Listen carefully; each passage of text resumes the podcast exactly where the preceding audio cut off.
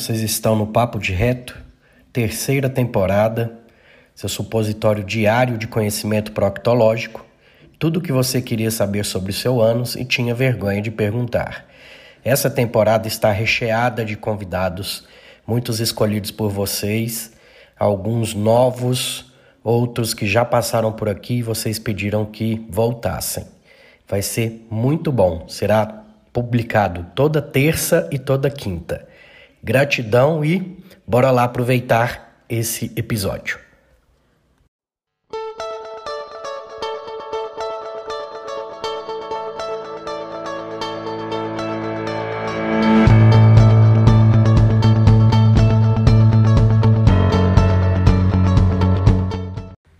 Nessa temporada temos também o apoio cultural da Farmácia São Silvestre.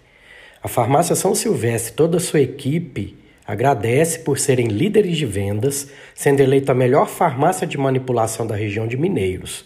Dr. Miguel Ribeiro foi eleito melhor farmacêutico empresário de farmácia e Maria Eugênia, a melhor empresária e administradora de empresas. Ela tem as linhas ME Suplementos, ME Cosméticos e o método ME, Emagrecimento sem Flacidez, que é considerado o maior projeto fitness da região. WhatsApp 64 98417 6918 e o Instagram, arroba Farmácia São Silvestre Mineiros e arroba mariaeugênia.fitness.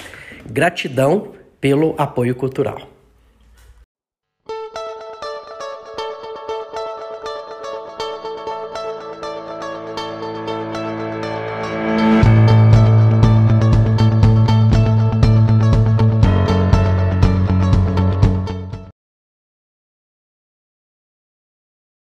Falar sobre as alterações hormonais no exercício de endurance, ou seja, em exercícios que apresentam longa duração, como correr, pedalar, etc. Eu vou começar falando um pouquinho sobre o cortisol e a testosterona.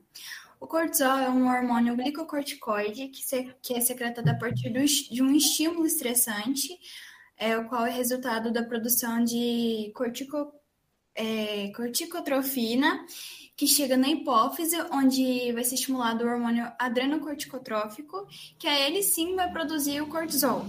O cortisol ele apresenta um papel é, muito importante no equilíbrio eletrolítico e ele também demonstra o efeito anti-inflamatório. A testosterona, né, ela já foi abordada pela Mariana, mas eu vou falar um pouquinho. É, ela é um hormônio, é um hormônio masculino que é produzido através do estímulo das células de Leydig as mulheres também é, apresentam, é, produzem esse hormônio, só que em quantidade muito menor do que os homens. A relação do cortisol e do, da testosterona durante o exercício de endurance é, consiste no monitoramento do treinamento físico, indicando o nível de estresse imposto.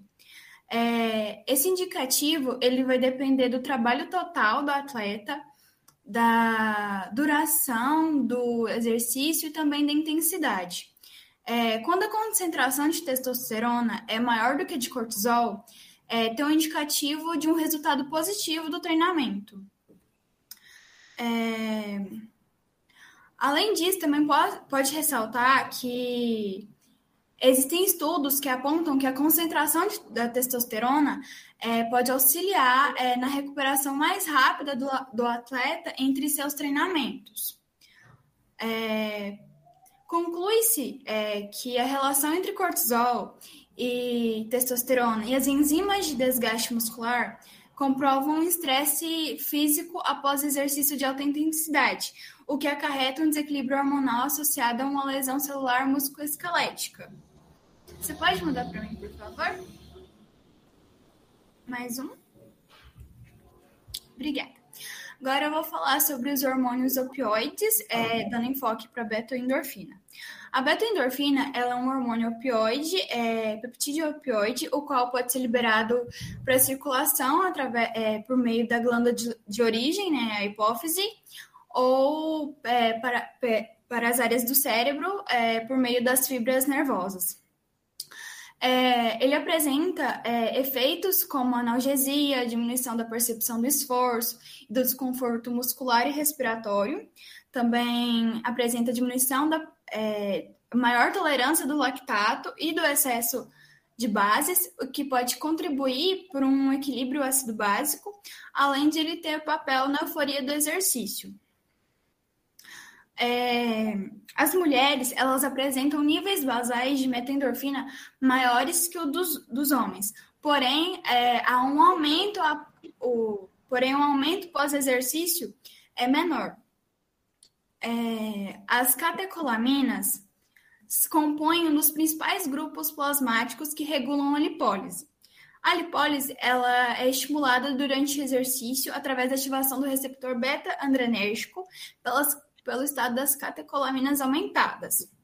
Esses hormônios, né, da, é, a noradrenalina e a adrenalina, elas apresentam capacidade de estimular a glicogen, gliconeogênese no fígado e nos músculos durante o exercício.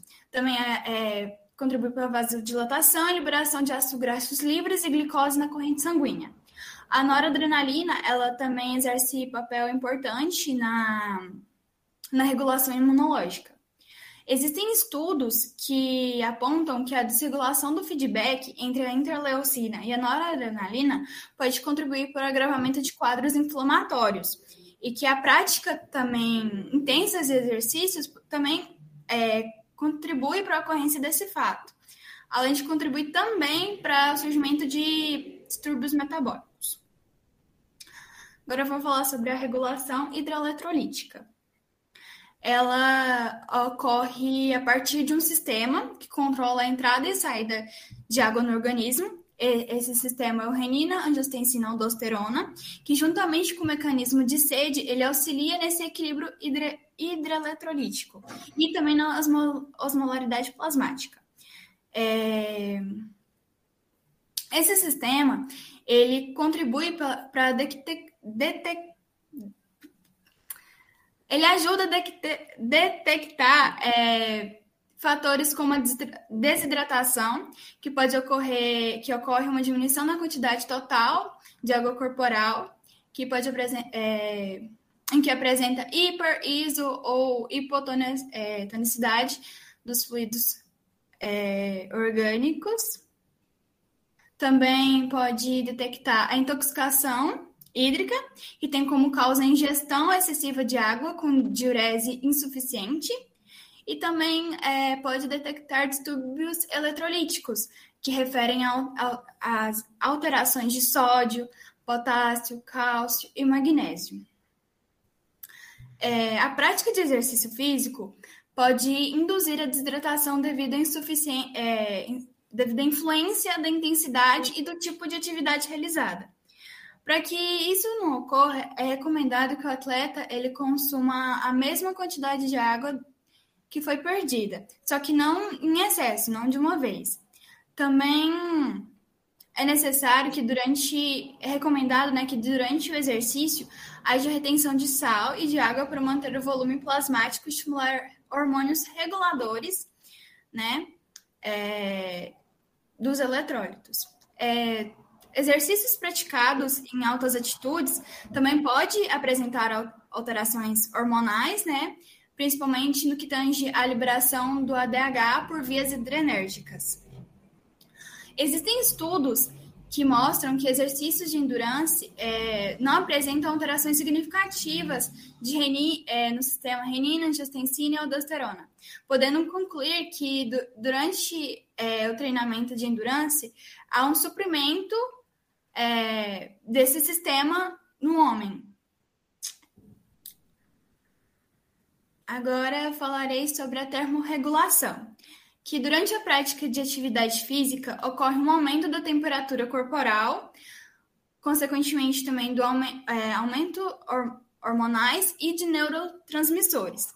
E a temperatura é, ambiente tem papel importante com relação a isso.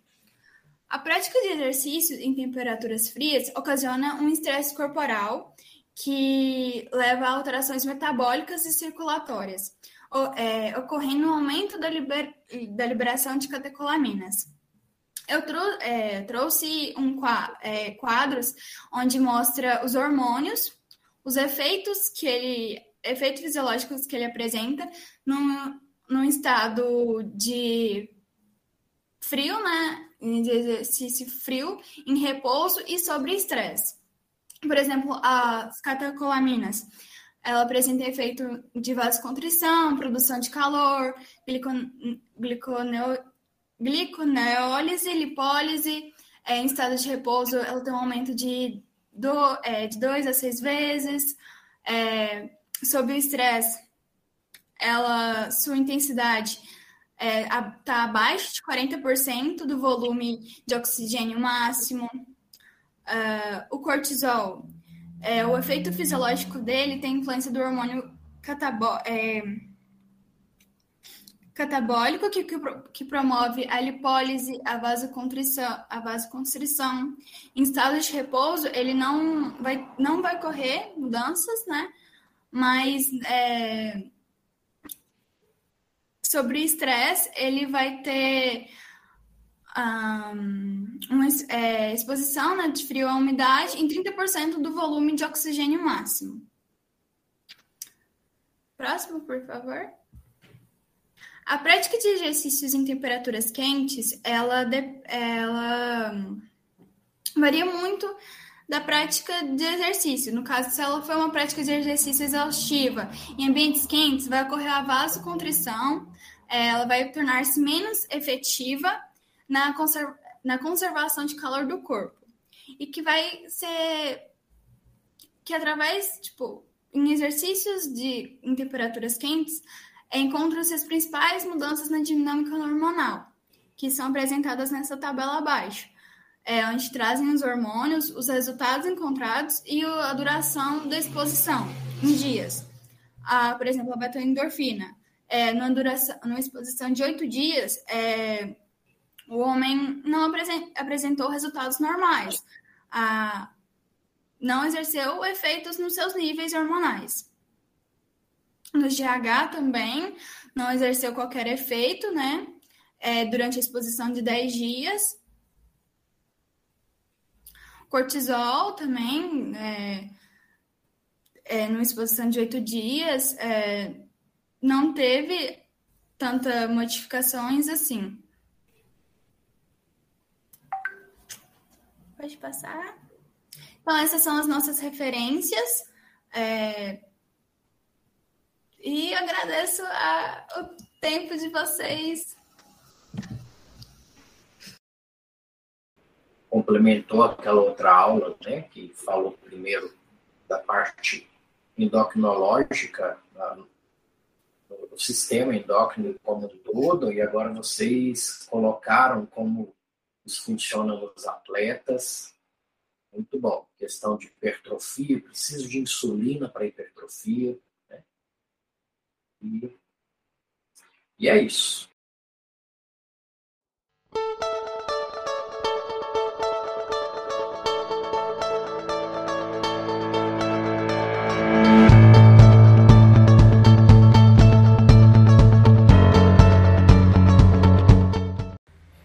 Nessa temporada temos também o apoio cultural da Farmácia São Silvestre. A Farmácia São Silvestre, toda a sua equipe, agradece por serem líderes de vendas, sendo eleita a melhor farmácia de manipulação da região de Mineiros. Dr. Miguel Ribeiro foi eleito melhor farmacêutico empresário de farmácia e Maria Eugênia, a melhor empresária e administradora de empresas. Ela tem as linhas ME Suplementos, ME Cosméticos e o método ME, Emagrecimento sem Flacidez, que é considerado o maior projeto fitness da região. WhatsApp 64 98417 6918 e o Instagram, arroba Farmácia São Silvestre Mineiros e arroba mariaeugênia.fitness. Gratidão pelo apoio cultural.